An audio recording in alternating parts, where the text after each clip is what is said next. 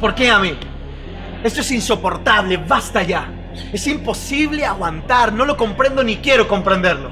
Seguro que alguna vez has escuchado quejas como estas.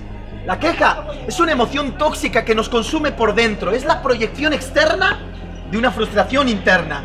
La queja mata, nos mata a nosotros mismos somatizando las enfermedades que no deberíamos tener. La queja mata las posibilidades porque es literalmente enemiga de la fe. La queja mata y mata nuestro futuro porque nadie se atreve a sembrar en una tierra que está contaminada.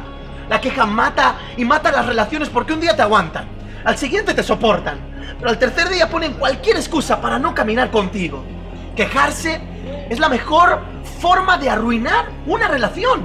Quejarse es el pasatiempo de los que no se ocupan. Cuando nos quejamos es porque no estamos comprometidos con el cambio. La queja es un virus que se expresa en el lenguaje y que tiene como fin contaminar el mayor recurso que tenemos. Y ese es el corazón. Si tiene remedio, ¿por qué te quejas? Y si no lo tiene, ¿por qué te quejas? Tenemos que tomar la decisión de morir a la actitud de queja y comenzar a generar una actitud de propósito. Nuestro lenguaje tiene que migrar de ser un lenguaje descriptivo a ser un lenguaje generativo, un lenguaje de fe. Por Dios, habla bien, habla libertad, habla propósito, habla vida, habla amor, habla paz, habla reconciliación, habla posibilidad. Yo lo he decidido, porque en mi boca, en mi boca está el poder de la vida y de la muerte.